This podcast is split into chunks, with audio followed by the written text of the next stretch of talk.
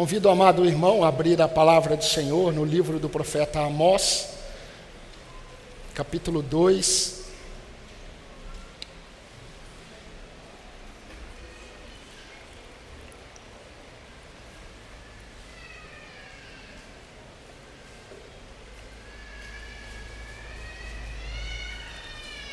Nós leremos dos versículos de 6 a 8 e 11 e 12 do capítulo 6. Amós capítulo 2, de 6 a 8, depois o 11 e o 12. Vamos ler a palavra do Senhor? Assim diz a palavra do Senhor, nosso Deus. Assim diz o Senhor: por três transgressões de Israel, sim, por causa de quatro, não suspenderei o castigo porque vendem o justo por dinheiro e condenam o necessitado por causa de um par de sandálias. Esmagam no pó da terra a cabeça dos pobres e pervertem o caminho dos necessitados. Um homem e seu pai têm relações com a mesma jovem e assim profanam o meu santo nome. Eles se deitam ao lado de qualquer altar sobre roupas recebidas como penhor e no templo do seu Deus bebem o vinho dos que foram multados versículos 11 e 12. Escolhi alguns dos seus filhos para serem profetas e alguns dos seus jovens para serem nazireus. Não é isto assim, filhos de Israel, diz o Senhor. Mas vocês deram vinho aos nazireus e ordenaram aos profetas que não profetizassem. Vamos orar, irmãos? Baixe sua cabeça, vamos falar com o Senhor, o nosso Deus. Senhor, Deus da nossa salvação. Como nosso irmão Wilson orou no início e falou, nós somos gratos ao Senhor. Gratos ao Senhor por mais uma noite em reunião, em assembleia, ó Pai, no teu nome, como irmãos, para cantarmos, adorarmos, orarmos ao Senhor. E agora, nesse momento, nós temos a oportunidade de ouvirmos a tua voz. Pai, nós queremos aproveitar esse tempo para meditarmos, ó Deus, refletirmos naquilo que o Senhor tem para a tua igreja. Senhor Deus, é aquilo que o Senhor já falou ao meu coração e tem transformado na minha vida. Que o Senhor me ajude a transmitir a esses meus amados irmãos, porque são teus, é o teu povo, carente da tua voz. Eles necessitam ouvir o Senhor para enfrentarem as situações, as lutas, as diversidades desse mundo de aflições durante toda essa semana. Ó Pai, que o teu nome seja glorificado e somente o Senhor seja percebido neste momento. É que eu te peço no nome de Cristo Jesus, a nossa única esperança. Amém. Alguns irmãos é, têm me procurado e têm falado comigo sobre o impacto que as mensagens no livro do profeta Amós têm produzido na vida deles, e isso tem me deixado muito feliz. E eu sei que a palavra de Deus ela produz isso. Um irmão, ele disse para mim há um tempo, há umas duas semanas, que ele estava percebendo cada vez mais, ao ouvir sobre Deus em Sua palavra, ele estava percebendo cada vez mais a sua miséria, ele estava percebendo cada vez mais, identificando o seu próprio pecado, e isso estava levando a ele ter um entendimento sobre a gravidade do seu próprio pecado. E eu fico muito feliz quando eu ouço essas é, palavras desses irmãos. Mas a verdade é que quando Deus, e essa é a ênfase no livro do profeta Amós, quando Deus ele revela a sua justiça, ele está revelando nada mais do que a sua própria santidade. Não tem como desvincular a, a justiça de Deus de sua santidade. Quando Deus demonstra a sua justiça, ele revela a sua santidade. E quando Deus revela a santidade dele, ele expõe o nosso coração. E quando Deus expõe o nosso coração, aqueles que são do Senhor sentem um desejo de se quebrantar diante do Senhor. E é isso que a palavra de Deus ela produz, e é isso que Deus tem feito é, conosco. Por isso, queridos, como eu disse hoje pela manhã, é muito importante que na segunda, na terça, na quarta, na quinta, na sexta, no sábado, nós é, tenhamos a prática de meditar naquilo que nós ouvimos no domingo. Nós precisamos trazer à memória aquilo que nós temos ouvido, porque nós cremos que aquilo que nós temos ouvido é a palavra do Senhor para nós. Se é a palavra do Senhor para nós, ela não pode ficar apenas no domingo. Tem que produzir mudança em nossas vidas durante a semana, até o próximo domingo quando nós seremos novamente alimentados pelo Senhor. E isso é um exercício, isso é uma disciplina. A palavra de Deus, como eu disse hoje pela manhã, ela não foi nos dada, ela não visa nos informar sobre Deus. A palavra de Deus, ela tem como objetivo nos transformar a partir do conhecimento do Senhor. Por isso, meus irmãos, que esse tempo que eu tenho aqui de expor a palavra de Deus não pode ser desperdiçado.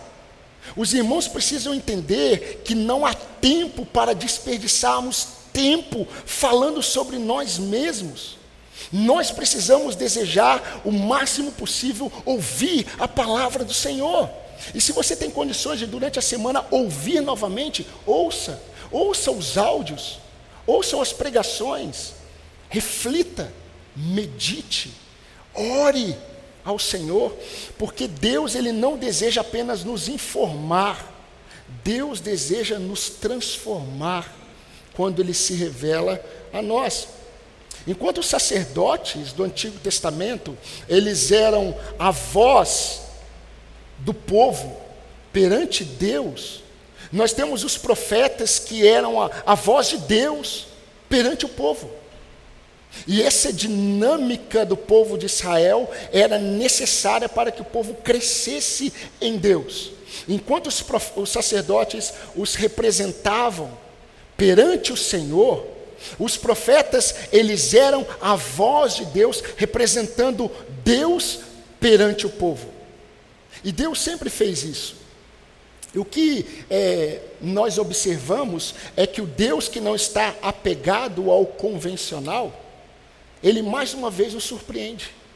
Ele chama um homem, um pastor, um colhedor de figos silvestres ou de sicômoros, lá da terra de Tecoa, em Judá, e Deus faz dele um profeta.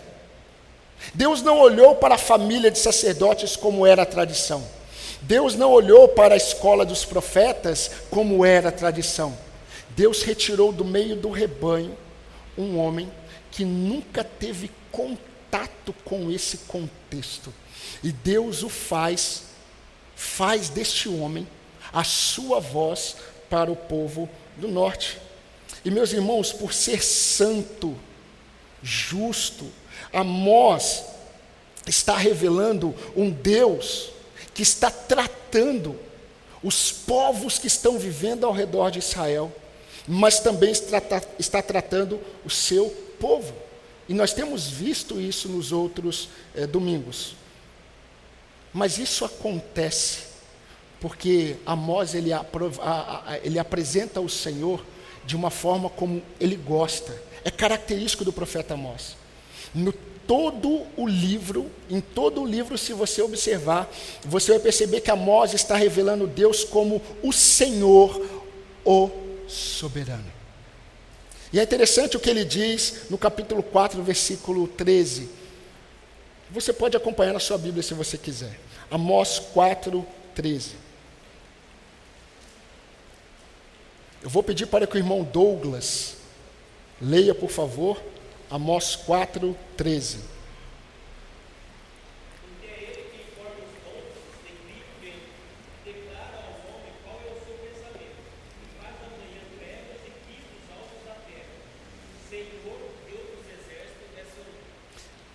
Amós está mostrando o tempo todo esse Deus, esse Deus que é soberano sobre todas as coisas. Queridos, nós já sabemos, nós já aprendemos que nenhum homem ele é justificado perante Deus por conseguir praticar a lei.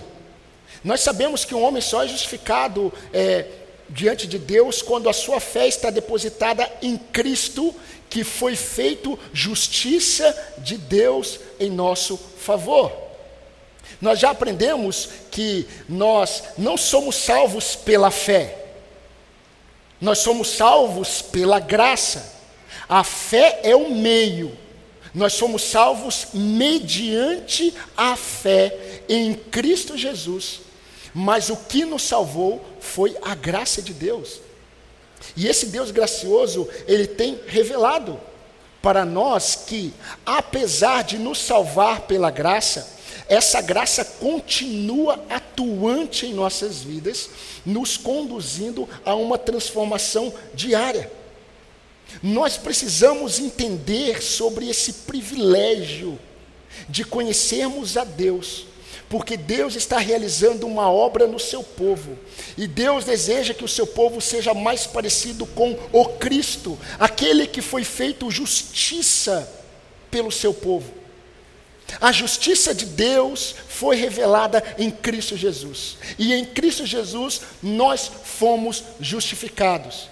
Nós fomos justificados pela graça mediante a fé, porém, nós estamos vivendo uma jornada de fé, para que de fé em fé, de glória em glória, sejamos mais parecidos com Cristo e sejamos participantes da santidade de Deus, conforme Hebreus capítulo 12, versículo 10. Ao dizer para Israel no versículo 6, assim diz o Senhor, aprendemos com Amós uma, uma lição muito importante e ela é a principal de hoje. Os irmãos perceberam que nós não estamos tendo condições de pregar, por exemplo, um sermão com duas, três lições principais. Porque o texto bíblico ele é tão rico e eu não tenho pressa, eu não tenho um currículo a cumprir, eu tenho a responsabilidade de expor a palavra de Deus, então nós vamos meditar apenas em uma lição principal e observarmos o que Deus deseja mostrar para nós. E a lição principal que eu quero destacar para os irmãos hoje é que a justiça de Deus nomeia os pecados do povo de Deus. A justiça de Deus nomeia os pecados do povo de Deus. Nós lemos os versículos 6 a 8. E depois eu pulei e li o versículo 11 e 12. Mas, queridos, do capítulo 2, versículo 6, até o capítulo 6, o profeta Amós está mostrando para o que ele veio. Ele veio para ser o pregador do reino do norte. E Amós começa a partir de agora expor os pecados do povo. Mas vamos é, desenvolver um pensamento. Sendo o Senhor justo, ele não disciplina o seu povo sem dizer o porquê. Sendo ele justo, ele não disciplina o seu povo sem o seu povo entender o que está acontecendo. Por isso que o profeta Amós vai dizer que Deus não faz nada sem antes dizer aos seus servos, os profetas. É nesse contexto que Amós diz isso. Nós já temos visto, irmãos, que o ministério dos profetas foi um ministério em que Deus chamou o seu povo ao arrependimento. Todo o ministério dos profetas foi um chamado de Deus ao arrependimento. Amós pregou para o reino do norte, e ele pregou no, nos dias do rei Uzias, no sul, e nos dias do rei Jeroboão II, no norte. Mas é interessante porque Deus tira Amós do sul e envia para o norte, nos dias do rei Uzias. Agora, na morte do rei Uzias, Deus levanta um profeta chamado Isaías. E Isaías começa a pregar logo no palácio aonde o, o rei habitava, aonde os líderes de Israel estavam, aonde os líderes religiosos estavam. E Isaías começa a pregar. Isaías se tornaria o profeta que mais apontaria para o Messias. O detalhe é que quando o Messias chegou, quando Jesus ele inicia o seu ministério, a mensagem de Jesus diz o seguinte: arrependei-vos e creiam no Evangelho. Meus irmãos, eu creio, particularmente, que a mensagem de Cristo nunca foi o convite aos pecadores. A mensagem de Cristo sempre foi uma ordem. Deus não está fazendo um convite aos homens para que se arrependam. Deus dá uma ordem para que os homens se arrependam. E é muito interessante isso, porque quando Jesus diz isso, Marcos relata no capítulo 1, versículo 15, Jesus está iniciando a mensagem do reino, e ele diz exatamente isso: arrependei-vos e crede no Evangelho. Arrependam-se e creiam no Evangelho. Jesus não tinha uma mensagem de coaching.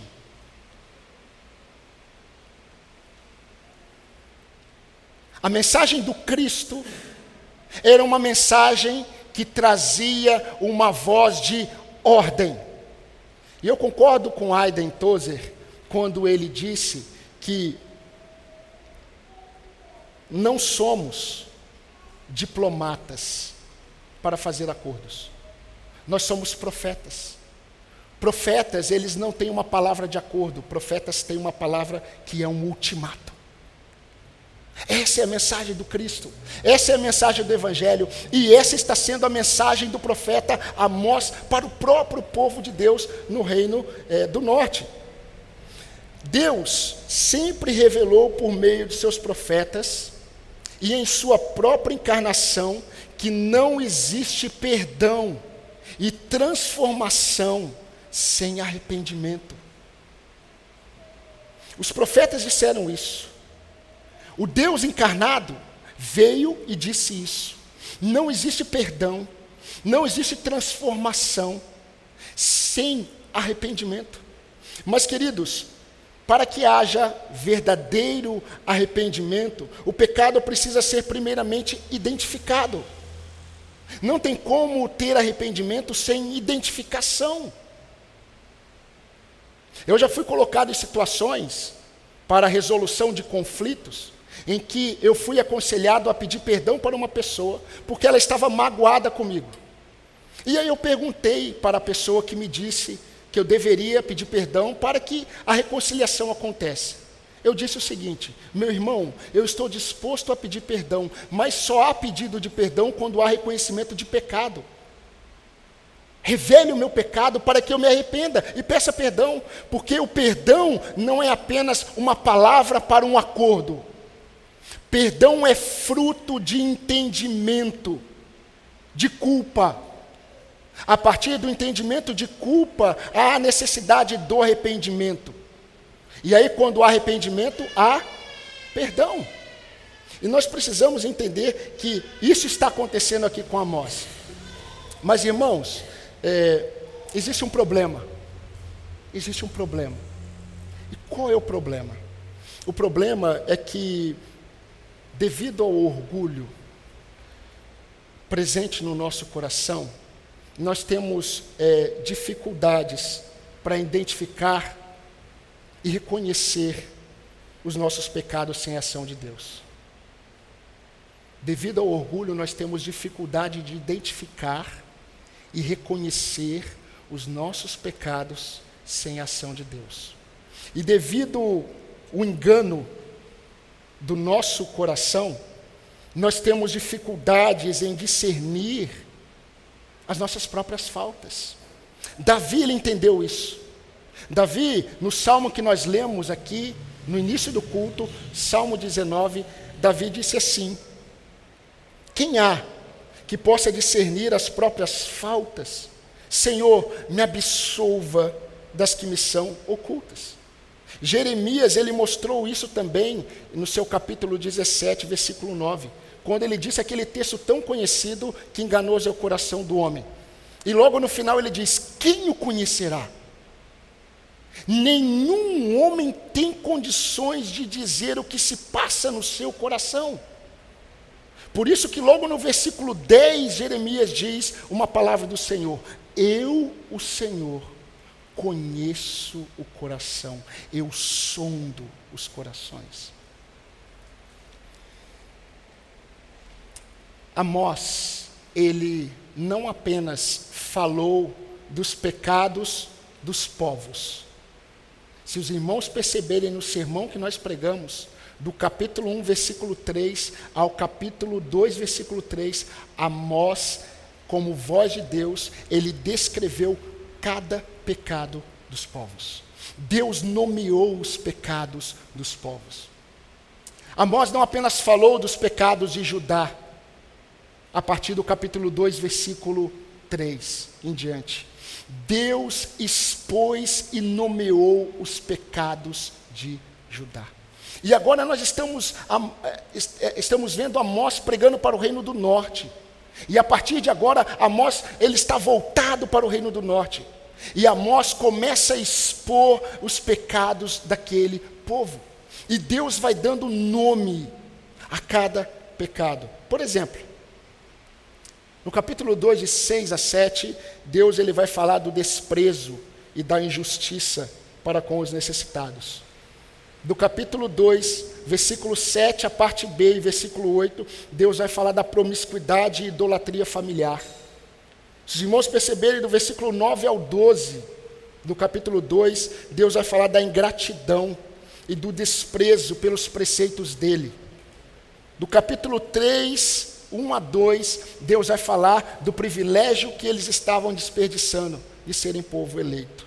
Do capítulo 4, do versículo 4 ao 5, Deus vai falar da hipocrisia no culto. E olha que interessante, preste atenção. No capítulo 5, 23, Deus diz assim: Afastem de mim o barulho dos seus cânticos, porque eu não ouvirei as melodias de suas liras. Se você comparar o capítulo 5, 23, ao que Isaías virá falar depois para o reino de Judá, no capítulo 1, a partir do versículo 11, você vai perceber que os dois estão falando a mesma coisa. Deus falará para ajudar logo mais através de Isaías. Eu não suporto ouvir as festas e as músicas de vocês. Eu não suporto. Eu não suporto ajuntamento solene com iniquidade presente. É a mesma palavra do Senhor. E no capítulo 6, Deus vai falar contra a soberba de Israel. Por que, que Deus faz isso? Por que, que Deus fez isso? Por que, que Deus continua fazendo isso? Por que, que Deus continua nomeando os pecados do seu povo? Porque Ele é justo. Porque Ele é justo. Deus sabe que antes de serem abandonados, pecados precisam ser identificados. E eles precisam ser nomeados, para que haja verdadeiro arrependimento. Deus sabe disso. E Deus faz questão de mostrar isso. E como que Deus faz isso? Deus faz isso por meio da Sua palavra. Deus faz isso por meio da Sua palavra usando pessoas. Davi experimentou isso. Quando ele foi confrontado pelo seu profeta, Natã, ele não tinha discernido o seu pecado. Se ele tinha discernido, ele estava ocultando o seu pecado. E de repente Natan conta uma história para ele, e Davi era justo. Davi fica indignado com aquela história. E de repente Natão confronta: Davi, você é esse homem. E a gravidade do pecado de Davi não foi porque ele apenas ele desejou a mulher de Urias. Urias era um dos seus 30 valentes. Urias foi alguém que dava vida por Davi. Davi sabia disso. Mas Davi foi confrontado pelo Senhor, porque Deus usa pessoas. Eu quero fazer uma observação muito importante para nós. Deus não identifica e dá nome aos nossos pecados apenas para conhecimento da existência deles. Deus ele não dá nome, Deus ele não identifica cada um dos nossos pecados para que nós tenhamos conhecimento de que eles existem. Deus ele identifica cada um dos nossos pecados e ele dá nome para que nós possamos identificá-los, confessá-los e deixá-los. Esse é o propósito.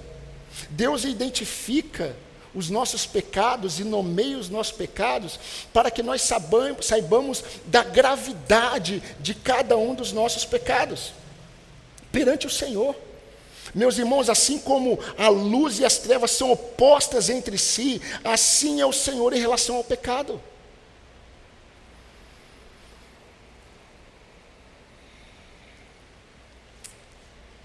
Queridos, queridos irmãos, queridas irmãs, quando nós observamos como Deus age, isso deve trazer para o nosso coração um desejo ardente de enxergarmos todas as coisas como Deus enxerga.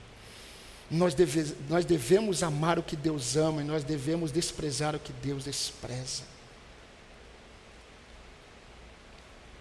O apóstolo Paulo ele diz que nós não devemos sequer comer com alguém que dizendo-se irmão for impuro, idólatra, promíscuo. Paulo diz: não coma com esse. Não há cumplicidade entre Deus e o pecado. Não há cumplicidade entre aqueles que foram chamados por Deus com aqueles que desprezam a palavra do Senhor. E é interessante porque eu já expliquei para os irmãos que nós precisamos entender que a vara da disciplina que Deus ordena, ela tem uma didática. A disciplina não está no fato de usar a vara. A disciplina está na doutrina. A disciplina está no ensino. E não inferir com a vara. Tem muitos pais que usam a vara, mas não disciplinam porque não tem ensino. Não há doutrina do Senhor. A vara, ela é uma ferramenta para chamar atenção, porque não existe aprendizado sem atenção. Então, quando a criança ela não consegue perceber o que está acontecendo, a vara serve para trazer a atenção da criança. E aí, tendo a atenção da criança, vem o ensino. Talvez você nem precise usar a vara, porque você já tem a atenção da criança. E nós precisamos entender que Deus faz isso. Deus usa a vara. E Deus iria usar a vara com o povo de Israel, porque eles não estavam entendendo, eles não estavam prestando atenção ao que Deus estava falando. Imagine uma mãe dizendo para o filho: Filho, limpe é, a sujeira do quintal. A primeira coisa que o filho vai querer saber é onde está a sujeira. Porque se não for identificado a sujeira que tem que ser limpa, todo o quintal será limpo e haverá talvez desperdício. Não tem como tirar aquilo que não foi identificado. Quando a palavra do Senhor é exposta, os nossos pecados são identificados e eles são nomeados perante o Senhor. Eu me lembro do último culto de quarta-feira aqui, em que uma irmã disse assim: Eu quero agradecer a Deus porque durante esse ano Deus tem revelado os pecados presentes no meu coração e da minha família. E queridos, é como isso me alegra. Mas isso não acontece apenas para que tenhamos conhecimento deles. Isso acontece para que possamos entender como é grave, como é grave. E diante disso, eu quero expor três questões para vocês. A primeira questão, e nós devemos é, olhar essa questão como uma interrogação, uma pergunta a ser respondida. E a pergunta é a seguinte: nós conhecemos os nossos pecados pelo nome? Nós conhecemos os nossos pecados pelo nome? A segunda questão: qual tem sido o nosso compromisso com esses pecados já identificados e nomeados? Se nós já temos conhecimento do pecado, dos pecados pelo nome, a questão é: o pecado existe? Foi identificado? Foi nomeado? E o que, que nós estamos fazendo com ele? Essa semana eu, fazendo algumas leituras lá na internet, eu coloquei lá, procurados pela justiça. Né? É importante, de vez em quando, você colocar, colocar lá procurados pela justiça, que você vai perceber algumas fotos que talvez seja o seu vizinho. Espero que isso não aconteça. Mas é bom sempre observar. E eu comecei a olhar aquelas pessoas. Quantas pessoas procuradas pela justiça. E aí embaixo está escrito lá: diz que denúncia. E eu falei: Senhor, é isso. É isso. Enquanto eu não identificar o meu pecado e entender que ele é procurado pela justiça, eu vou tratá-lo como hóspede, e não como um foragido da justiça. Ele precisa ser entregue. Para isso ele é identificado. O nome está lá, eu sei o nome, e eu quero entregá-lo à justiça. Eu não quero convidá-lo como um hóspede na minha vida, porque é perigoso. O pecado é perigoso. Meu querido, você tem tratado o seu pecado como alguém perigoso? Você tem tratado o seu pecado como alguém é, procurado pela justiça? Ou ele tem é, se hospedado na sua vida? Ele tem sido um hóspede que, de vez em quando, você o convida para tomar um café. Você o rejeita, mas, de vez em quando, você o convida. Porque ele, para você, ainda tem é, semelhança de um convidado. Com um convidado. Querido, a ira, ela é perigosa. E agora eu vou nomear. Porque a justiça de Deus nomeia. E todas as vezes que eu paro para aplicar o sermão, eu paro e oro ao Senhor e falo: Senhor, o Senhor conhece o coração do seu povo.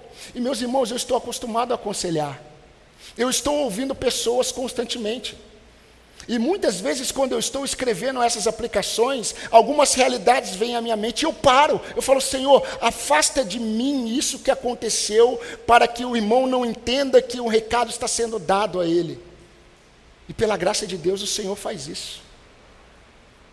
Então o que eu vou fazer agora, meu querido irmão, por amor que Deus tem a você, mas ao nome dEle, por você ser eleito e escolhido em Cristo Jesus, eu quero dizer para você que a sua ira, ela é perigosa.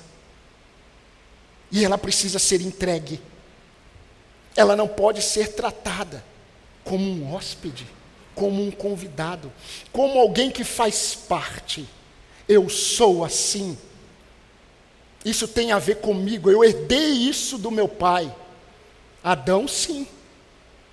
Adão, sim. A impureza sexual, ela é perigosa. Procurada pela justiça. Ela é perigosa. Ela não pode ser um hóspede na sua vida, meu irmão. A idolatria a alguém ou a algo que você busca, mas você busca tanto que você tem mais tempo nessa busca do que com o Senhor. E você nunca colocaria um nome embaixo disso que você busca? Ídolo. Mas se você tem mais tempo dedicado a isso, isso se tornou. Se tornou. Talvez seja uma pessoa querida, porque nós não idolatramos pessoas que nós não gostamos, nós idolatramos pessoas que nós gostamos. Maridos idolatram esposas. Existem maridos que preferem pecar contra Deus do que perder a paz, a suposta paz do seu relacionamento e não confronta o pecado da sua esposa em amor. Ela está pecando contra Deus e você está vendo. Muitas vezes o marido está pecando contra o Senhor e a esposa está vendo, mas ela não fala nada. Ela não confronta em amor. Os pais permitem que os seus filhos façam aquilo que eles desejam. Deixa eu dizer uma coisa para você, pai: o seu filho não tem maturidade para escolher o que ele quer comer ou não. Ele não tem maturidade para decidir que tipo de sexo ele deseja, como o mundo faz. No mundo, a criança escolhe que tipo de roupa ela quer, que ela quer usar, aquela que parece com o menino ou aquela que parece com a menina. A criança escolhe que tipo de alimento ela quer, ela só quer batata frita e lanche do McDonald's. O brócolis, a verdura, não quer. E aí, quando a criança fala, pai, mãe, eu não quero, eu não gosto. Que bom, muita gente não gosta, mas é bom para você e você vai comer. Se o seu filho tivesse maturidade para tomar decisões, ele estaria dando ordens a você. Mas pasmem, muitos pais já estão recebendo ordem dos seus filhos. Eu me deparei, já falei para os irmãos, com a triste realidade de um pai no caixa de uma lanchonete no shopping, recebendo tapas na cara do filho que não tinha dois anos.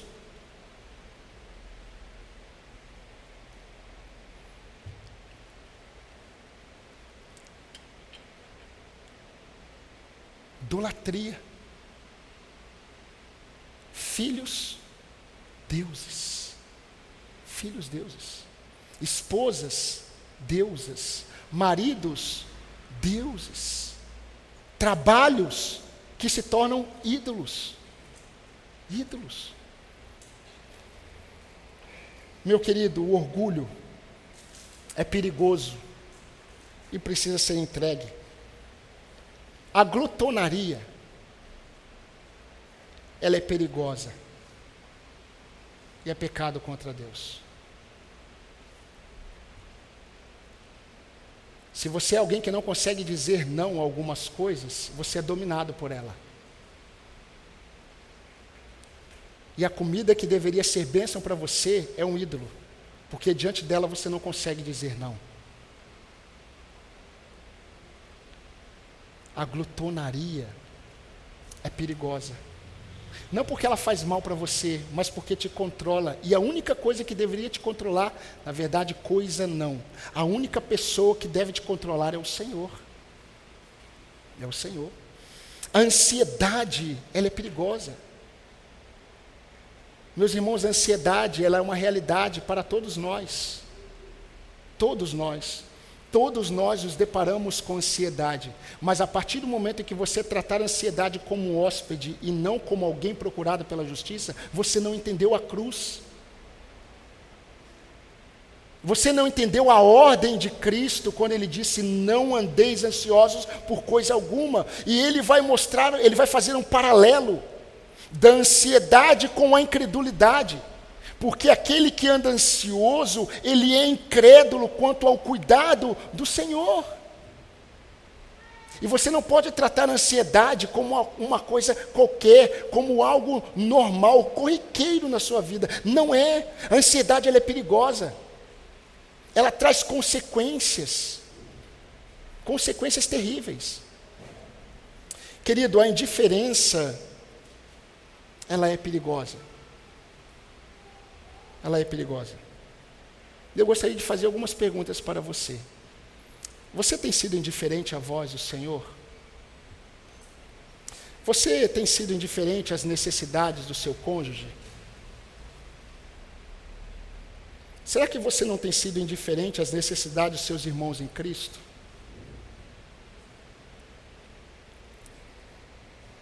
Nós vamos ver nos próximos capítulos de Amós como Deus agiu nas circunstâncias, tentando mostrar e mostrando os pecados do povo de Israel, mas eles não entenderam e sofreram.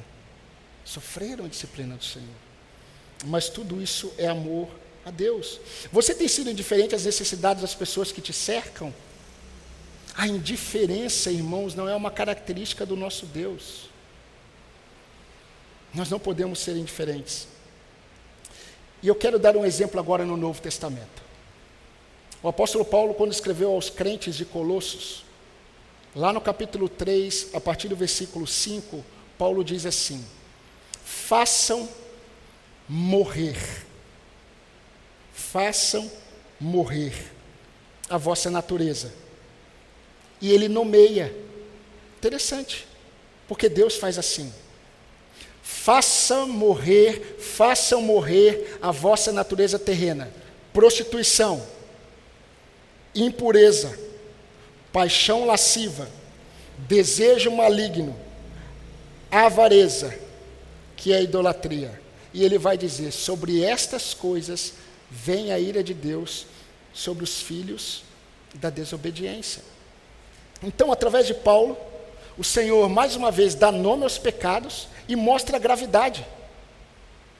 Deus dá nome e mostra a gravidade.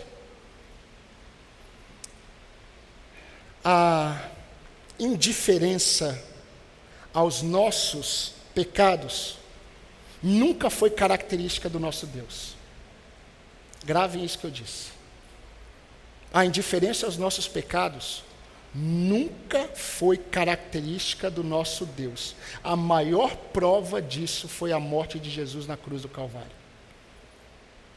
A morte de Jesus na cruz do Calvário foi uma prova de que Deus nunca foi e nunca será indiferente aos nossos pecados.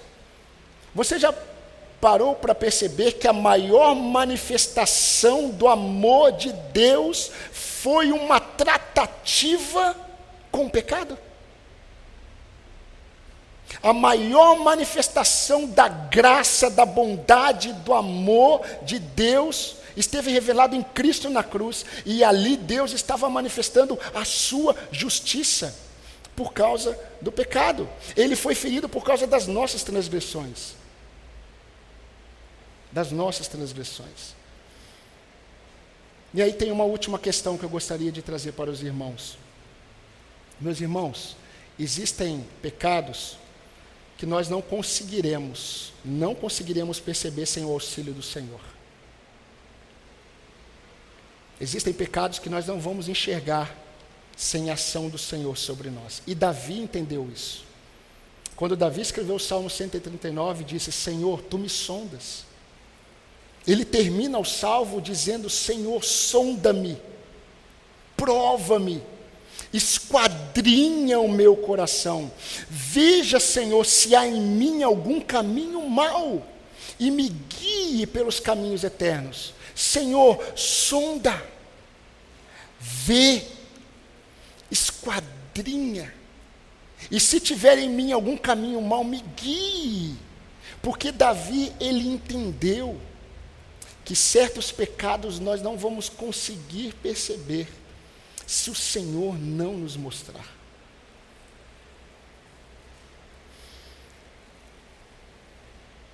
Eu não sei se você sabia, eu acho que você sabia, que o nosso Deus, Ele não deseja que nós caminhemos sozinhos na luta contra o pecado.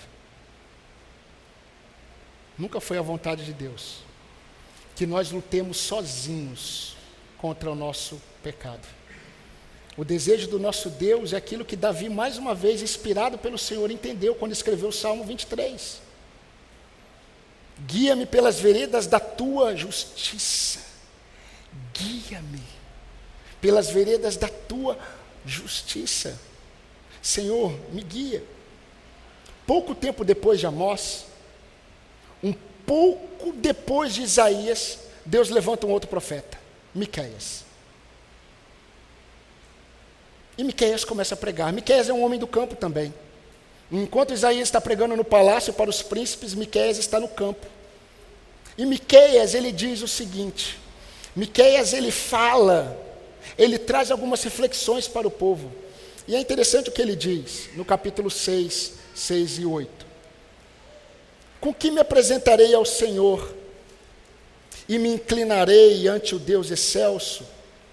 Eu virei perante ele com holocaustos, com bezerros de um ano? O Senhor se agrada de milhares de carneiros, de dez mil ribeiros de azeite? Darei o meu primogênito pela minha transgressão, o fruto do meu corpo pelo pecado da minha alma?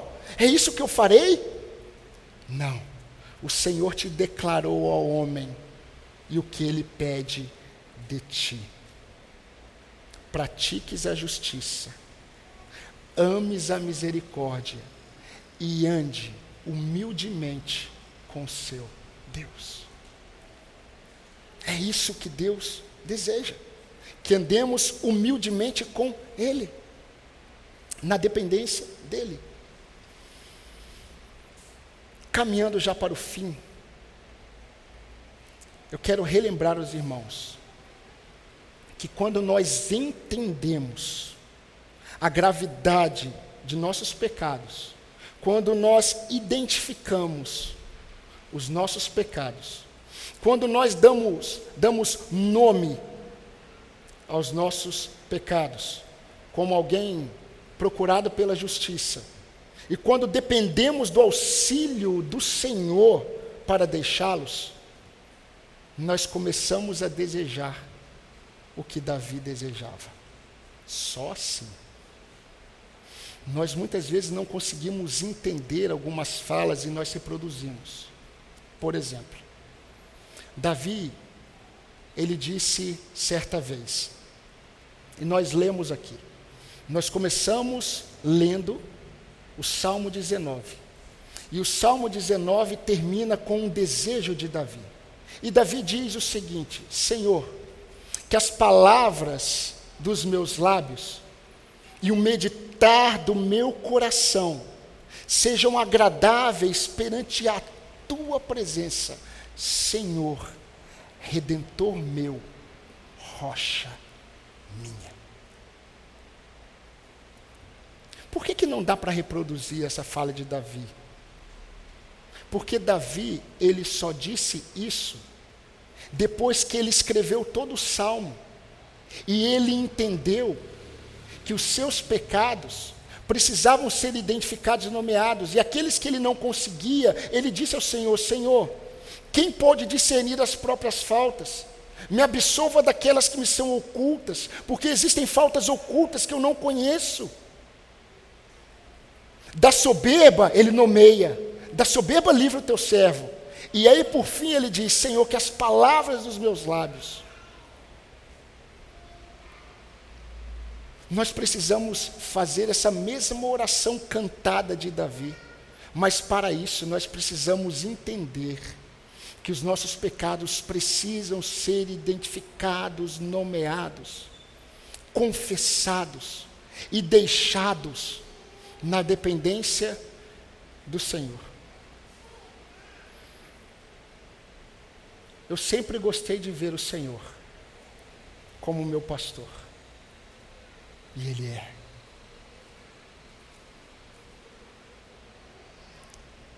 As palavras de Amós foram palavras duras. No capítulo 4, versículo 1, não de forma pejorativa, Deus vai chamar as mulheres dos príncipes de vacas de Bazã. Não no sentido pejorativo, mas porque as vacas de Bazã eram gordas.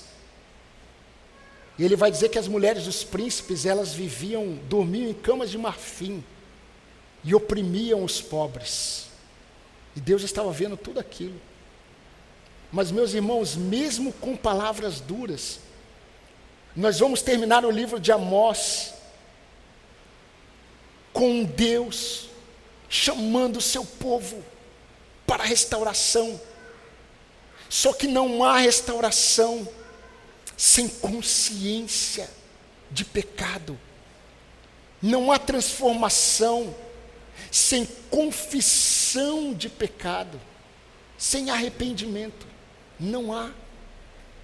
Então, meu querido, se Deus tem identificado e nomeado os seus pecados, e mais uma vez Ele fez isso nesta noite, não é para que você apenas tenha conhecimento deles, é para que você, na dependência dEle, os deixe. Eu não sei se você sabia, mas Deus tem um grande plano na sua vida.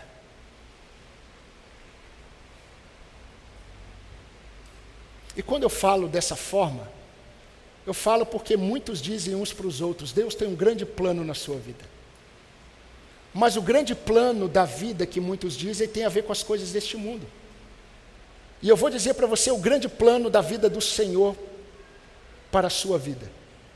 É que você e eu sejamos participantes da santidade dele. Não há nada melhor do que experimentar daquilo que Deus é.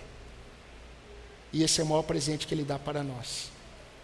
Mas como que você tem tratado os seus pecados? Senhor, que as palavras dos meus lábios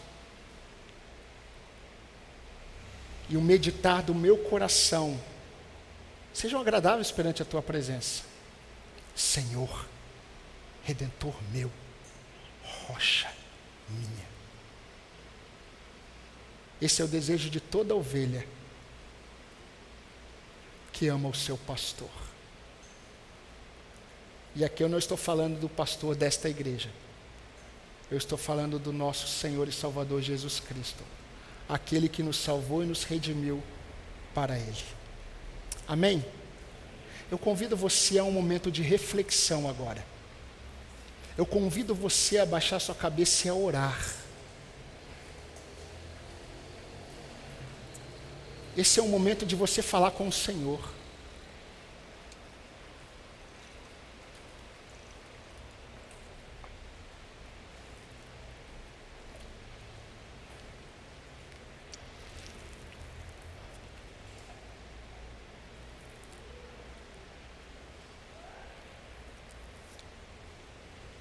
Amós revela Deus como Deus justo. E a justiça de Deus revela a sua santidade. E a santidade de Deus expõe o nosso coração. E o nosso coração exposto é uma bênção de Deus para a purificação. O sangue de Cristo nos purifica de todos os nossos pecados. Mas a questão é: como que você tem lidado com o seu pecado?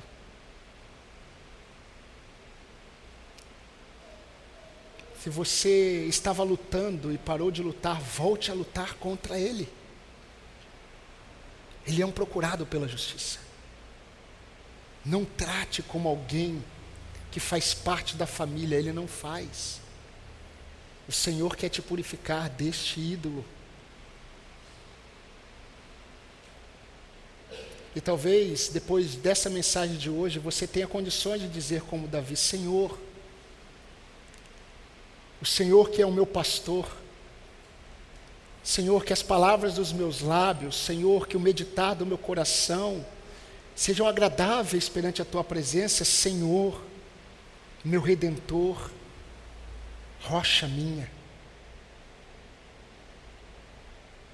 E que essa seja a noite de aproximação ao Deus Todo Santo, que é o nosso Deus.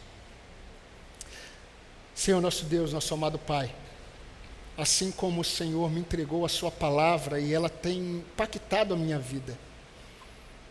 Senhor, o Senhor tem identificado os meus pecados e o Senhor tem me chamado a depender do Senhor para vencê-los. Porque, ó Deus, o Senhor deseja um povo, um povo separado para o Senhor. Um povo, Senhor Deus, que glorifica o Teu nome por não permitir e não aceitar o pecado como os homens que não te conhecem aceitam e permitem e vivem com eles.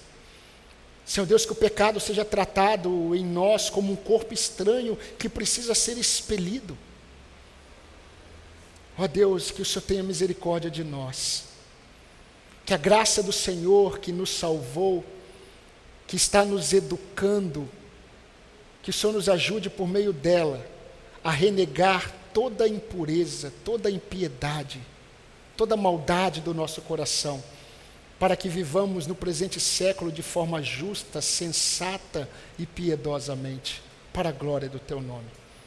Senhor Deus, mas eu clamo ao Senhor por esses meus irmãos. Eu peço que o Senhor tenha misericórdia de cada um deles. Eu peço ao Senhor que o Senhor continue a nos ajudar a vivermos de acordo com a tua voz, com a tua palavra, para o louvor da tua glória e para a nossa plena satisfação em Cristo. Ó Deus, e que no decorrer desta semana seja uma semana de experiências com o Senhor. São bênçãos que eu te peço no nome de Jesus, o nosso Salvador. Amém, Senhor.